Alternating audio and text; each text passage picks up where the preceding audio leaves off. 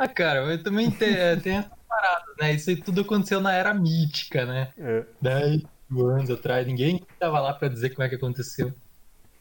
A única coisa que eles sabem é que tinha o Império dos Gigantes, os gigantes expulsaram os Quori e imediatamente depois disso, os dragões abriram guerra contra os gigantes e acabou o Império dos Gigantes. É, Eu, eu vou levantar outra hipótese aqui. Hum. Olha só. Tem o Império do Sahuagin. O Império Sahuagin, Sahuagin parece que sempre esteve lá, ninguém nunca fala de quando ele começou. E ninguém sabe direito de que, que eles fazem. Eu acho que os Sahuagin comeram a lua. É isso. eles deram um jeito de alguém encarnar o devorador e comeram a lua. Por quê? Por que não? O devorador, né? Porra, ele tem que comer alguma coisa.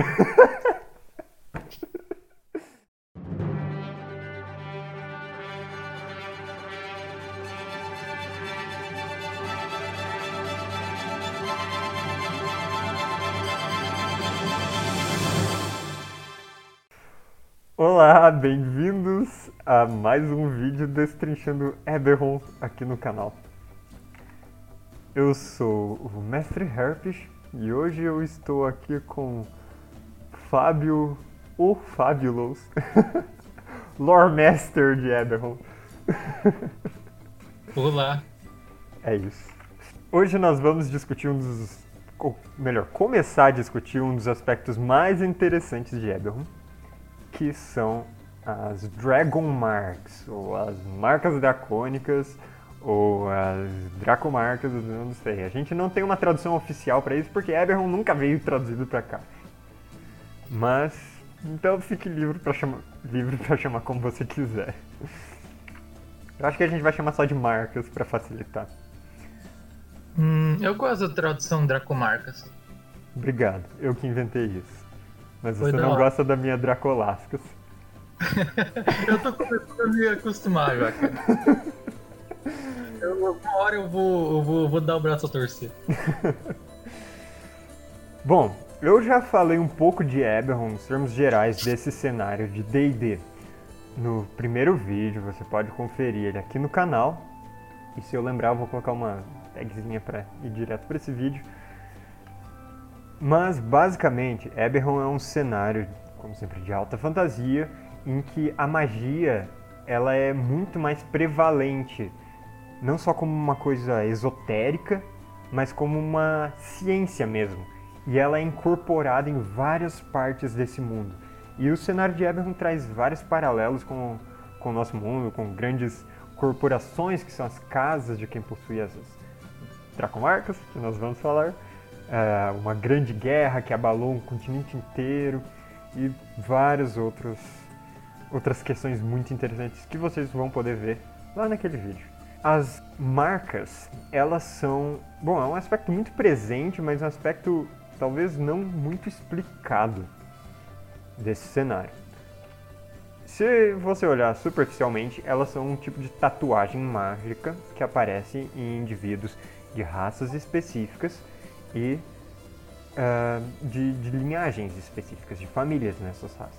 Essas marcas elas conseguem, concedem poderes, existem, aliás, existiam 13 marcas, uma não existe mais atualmente, e elas surgiram em diferentes épocas, cada uma delas tem um poder específico. Hoje nós vamos falar de duas delas e das casas associadas a elas, porque essas, esses portadores das marcas se organizaram em casas que se tornaram verdadeiros monopólios de serviços relacionados com essas marcas. Eu vou falar sobre a casa Lirandar e a marca da tempestade. E você, Fábio? E eu vou falar sobre a, a, causa, a casa Tarashk, ou Darashk, ou Tarashk, hum, que é a, a detentora da marca da, do encontrar, do, Da busca, talvez? marca da localização. Pode ser marca da localização. É, existe a Mark of Detection e a Mark of Finding. Então uma seria marca da detecção, a outra então marca da localização. Bom, as coisas vão se esclarecer com o tempo.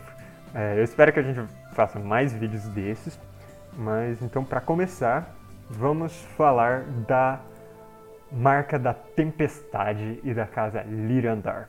A marca da tempestade, ela surgiu recentemente na história antiga que é do mundo de Eberron. Então, dois mil anos atrás, antes de existir o grande império de Galifar, de ter todas as nações estabelecidas como, é conhecida, como são conhecidas atualmente, e ela surgiu quando os elfos emigraram para o continente de Corvaire, vindos da sua ilha ou do seu continente de Aerenal.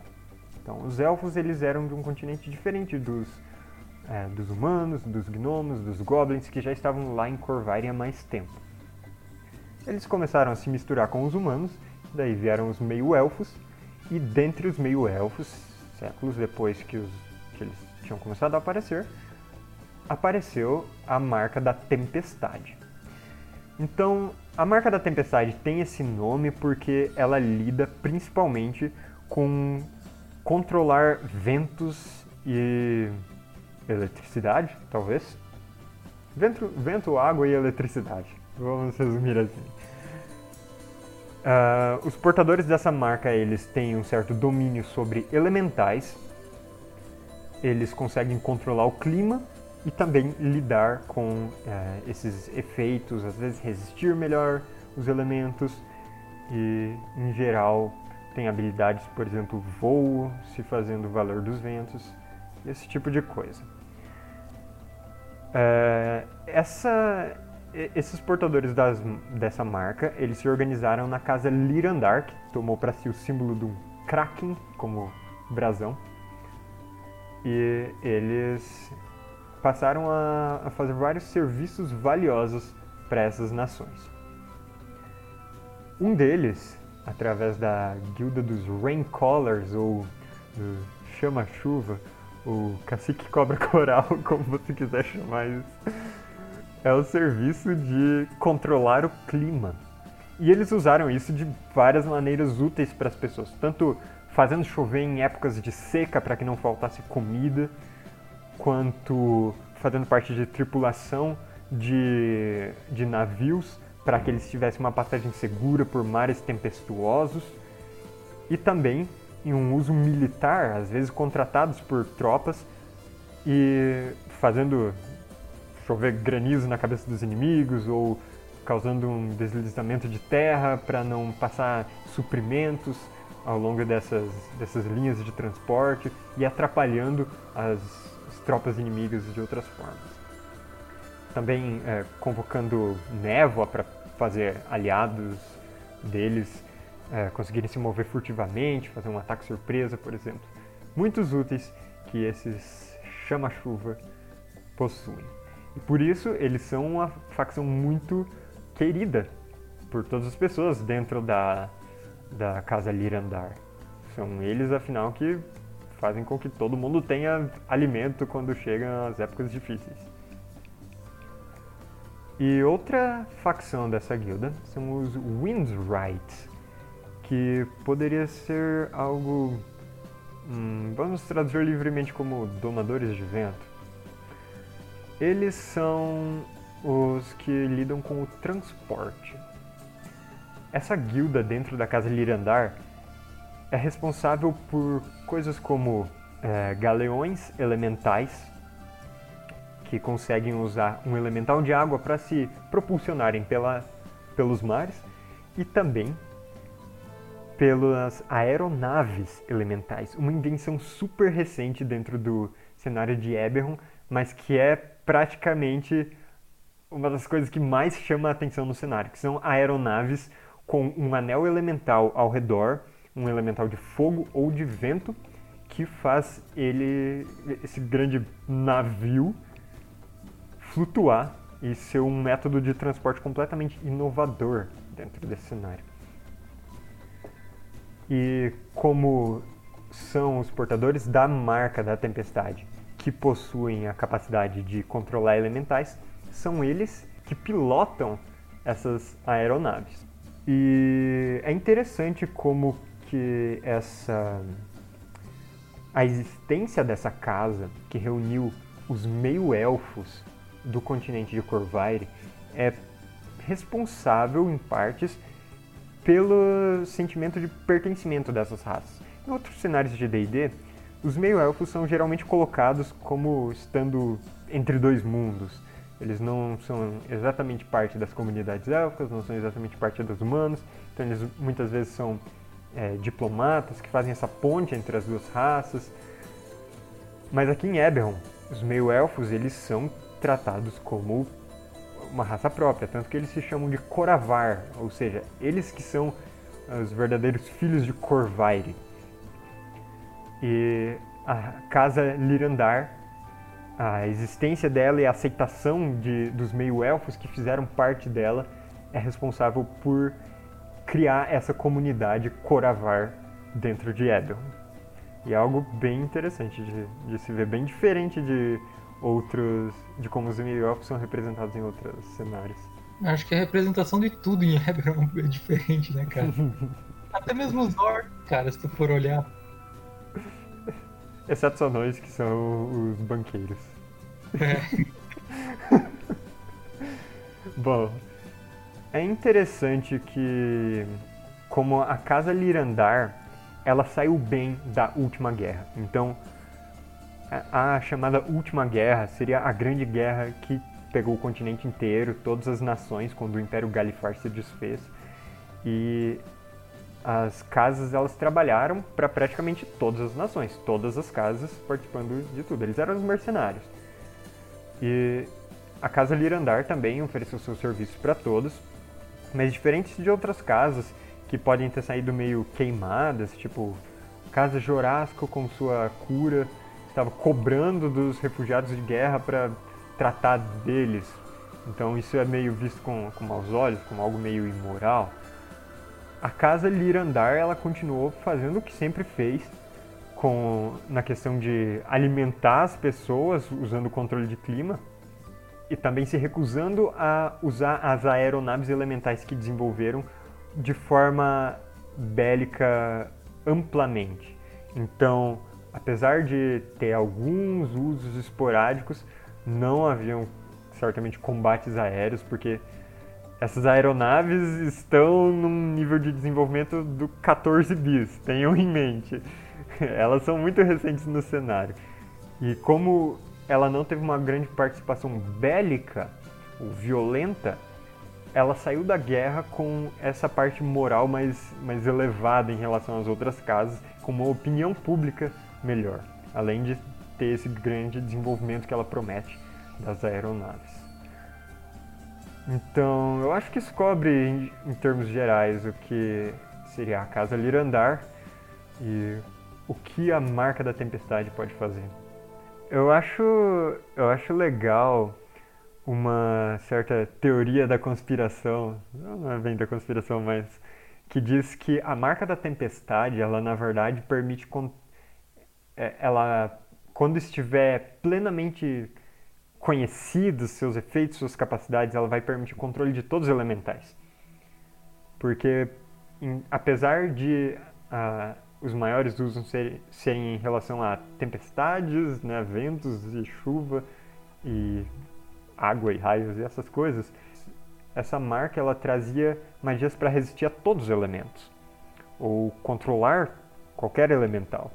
Então, é algo que ainda pode vir a surgir no cenário, pode ser um, um bom gancho de aventura. Olha só, alguém na casa Lirandar descobriu como uh, controlar elementais da Terra. O que, que eles vão inventar com isso agora? Eles vão ser a próxima casa Vol, que vai ser tipo super poderoso e todo mundo vai matar eles. então essa vai ser a próxima que vai desaparecer. Mas antes é, alguém tem que destruir outra lua, né? Ai, ai. É isso mesmo. Eu lembro que uma vez você falou sobre como. É, tipo, tem, tem um número cabalístico de Eberron, que é 13. Mas na verdade não é 13, é 12 mais 1. Eles chamam de, de dúzia de Baker, né? Ah, é? Aham, uhum, tem um nome oficial para isso, que é dúzia de Baker. É... É... Nossa, que, que trocadilho. Porque olha só, Baker's dozen, ou a, é a dúzia do padeiro, é uma expressão em inglês mesmo pra tipo. Quando... Ah, é? É, Ah, pra 13. sério? Sério? Baker's dozen é uma expressão de verdade. É... Muito engraçado que o autor do Eberron se chama Keith Baker. Isso certamente foi planejado. Não é possível, é coincidência demais. Caramba. Eu tô chocado agora, cara. Tô, tô, tô chocado, que eu não sabia Essa disso. é a verdadeira teoria da conspiração de Eberron. Cara, Mas- esse cara pode ter tudo isso na cabeça, cara. É. Deve, ser. O Keith Baker é genial. Ah, ele amarra as coisas de um jeito muito bom. Então esse, esse Baker's Dozen, essa dúzia do Baker, é basicamente que tem muitas coisas em Eberron que são 13, tipo, existem 13 luas, existem ah, as. Existiam as 13 marcas, é, tem as 13 casas, mas porque quando uma casa desapareceu, outra delas se dividiu, e daí ficou 13. Então, em geral, é tipo 12 normal e a 13 terceira tem algo diferentão. Ou sumiu, ou foi extinto, ou vai saber o que aconteceu. Bom, eu acho que isso cobre a nossa marca da tempestade. Fábio, quer começar a falar sobre a casa Tarask? Ou Tarask? Ou eu não lembro como se pronuncia. Eu- Poderíamos começar falando da, da- dessa casa aí, decidindo como é que se fala, né? Tá foda. Começando agora a falar sobre a House Cthulhu, né? É. A casa Clayton. Casa Clinton. Bom, cara, na verdade, eu, esco- eu escolhi essa casa aqui sem saber, mas ela é uma casa bem simples, cara. É, ela, ela surgiu, ela é mais nova das casas, né? Porque, bom, pelo menos eu considero que ela é mais nova das casas, né? Porque, é, como você falou ali, Fjardan se dividiu em duas e daí Uhum. virou uma casa nova, né? Só que, cara, continua a mesma marca, né? É a, a marca mais recente Uhum. Surgiu, né? Que no, no ano do, de, de Corvair, é, há mil anos atrás, né? É, ela é uma casa de, de humanos e meio orcs que surgiram ali se misturando é, no- nos pântanos sombrios, Shadow né? E é, eles detêm o, o poder da, da marca da, da, da Mark of Finding, né? A gente decidiu que é marca Da localização. marca da localização. É, e por isso eles são exímios. É, é foda, cara, porque o Keith Baker ele inventa tanto nome aleatório. Inquisitive. Como é que eu traduzo Inquisitive? Não é Inquisitor. É, não é inquisidor. É, é meio que um detetive, né? É. Então, eles são exímios inquisitives, é, inquisitivos ou detetives particulares, né? É, eles controlam a, a, a guilda da. da essa, eu, é isso que eu falo, cara, eu escolhi a pior casa. Porque é Guild of Finders Guild. Como é que eu traduzi isso, Herb? Pode ser guilda dos buscadores. Dos buscadores, cara. Tá bom.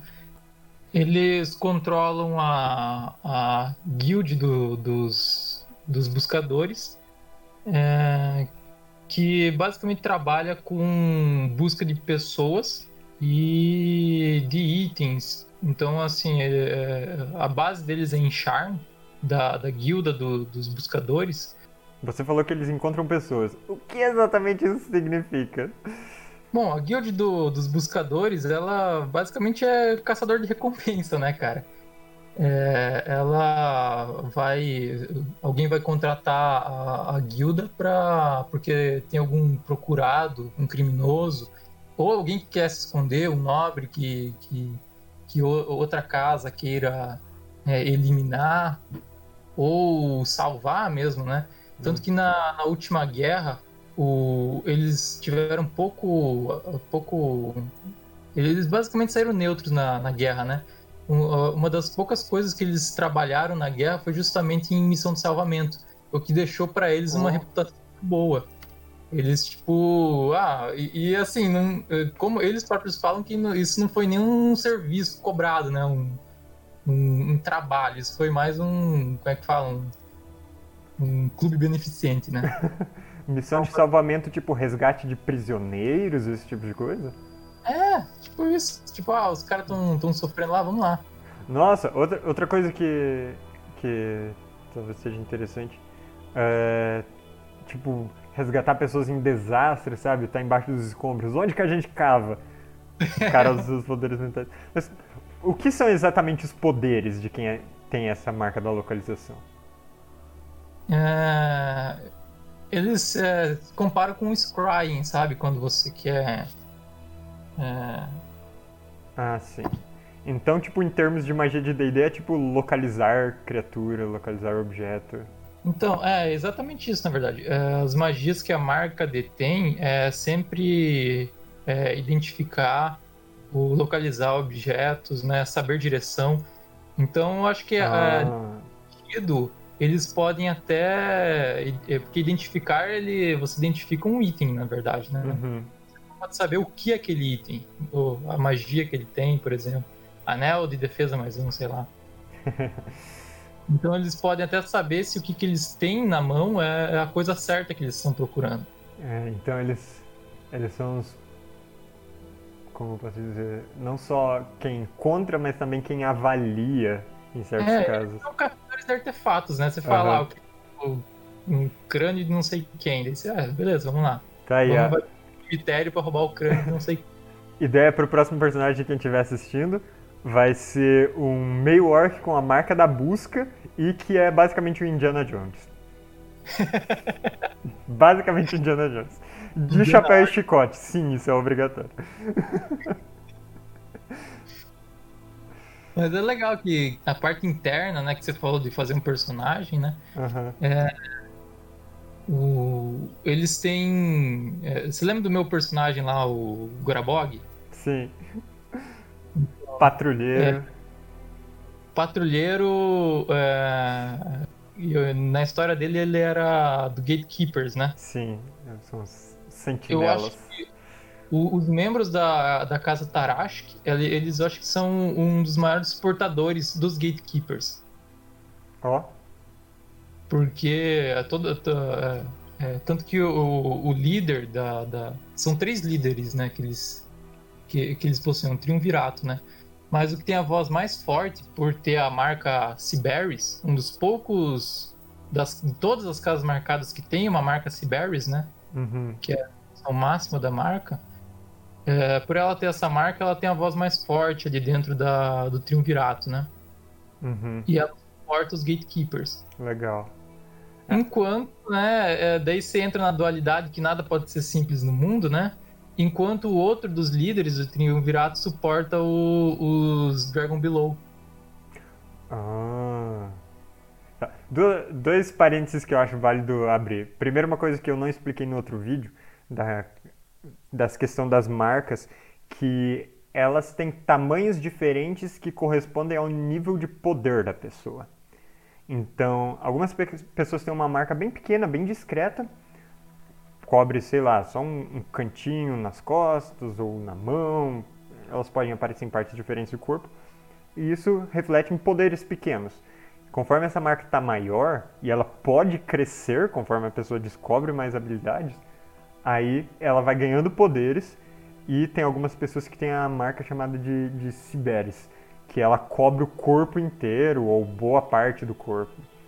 Então, ela seriam indivíduos praticamente únicos com habilidades que, que geralmente são descobertas assim, caramba, a gente não sabia que essa marca podia fazer isso.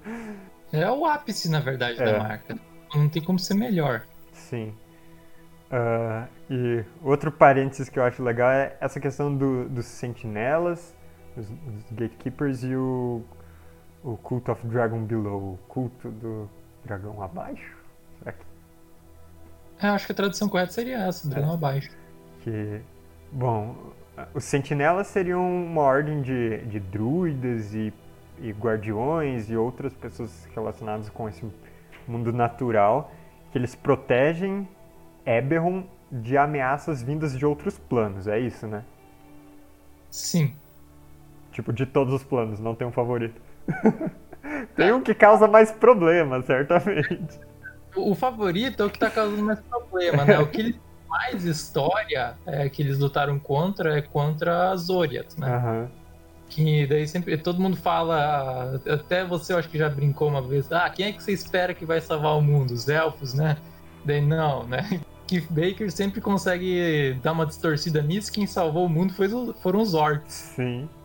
Isso Foram os é, isso é expulsando os caras. maneiríssimo. E, e qual é a do culto do dragão abaixo?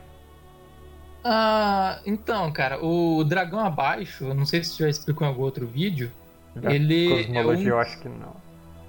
é, é um, do, um dos três dragões fundadores do, do de Eberron, né, de- do, do mundo, né. Uhum. Ele é, ele tem todo esse sentido sobre o, o dragão que está aprisionado.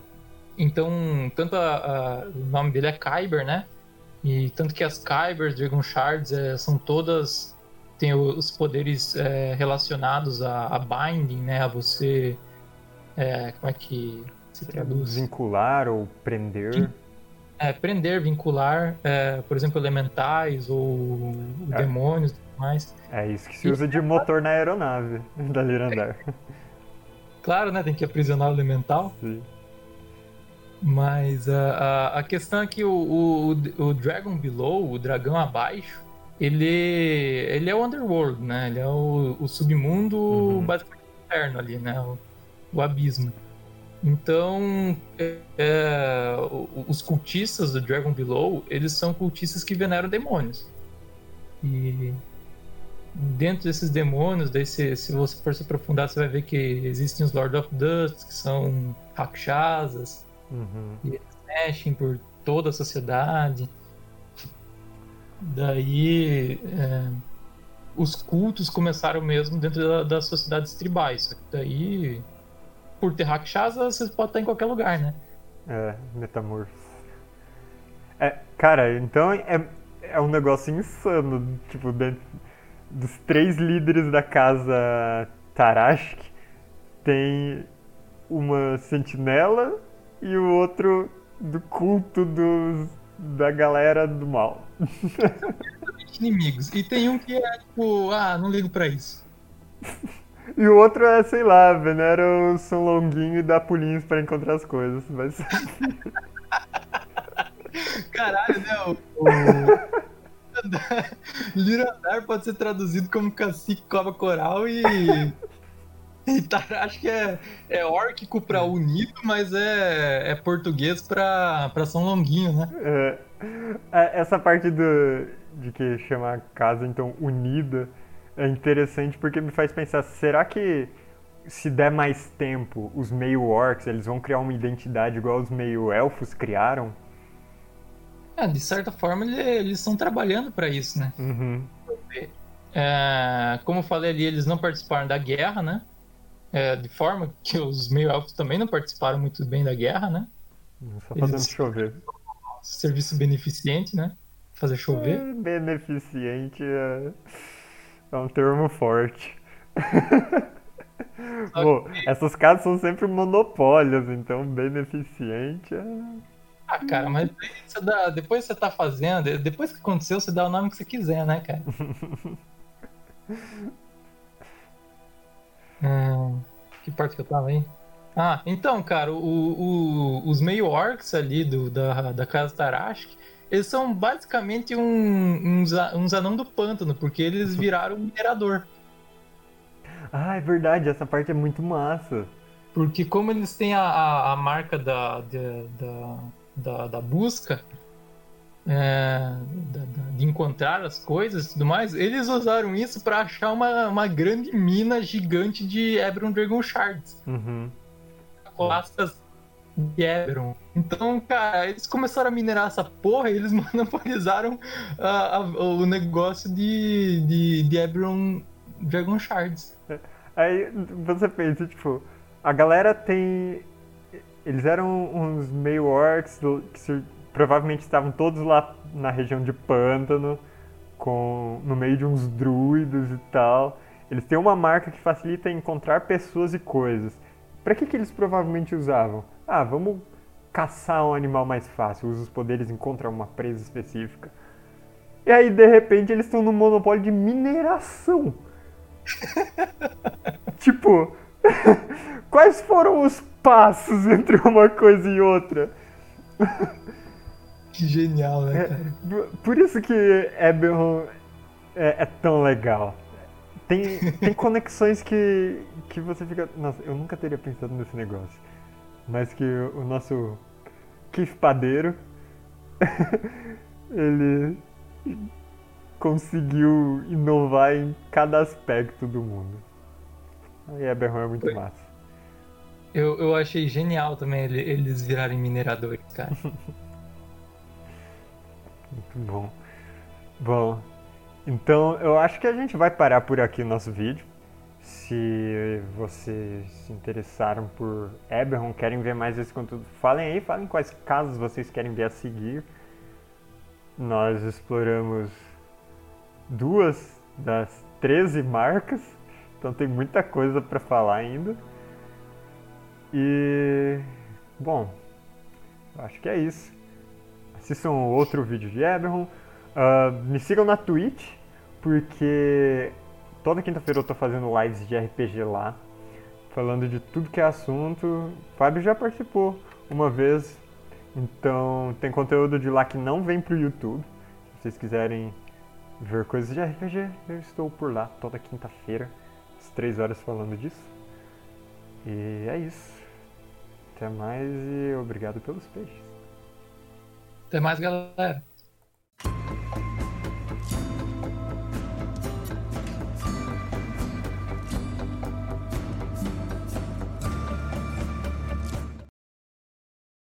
Teria que falar de salsicha de troll. Caralho. Não estou preparado para esse assunto ainda.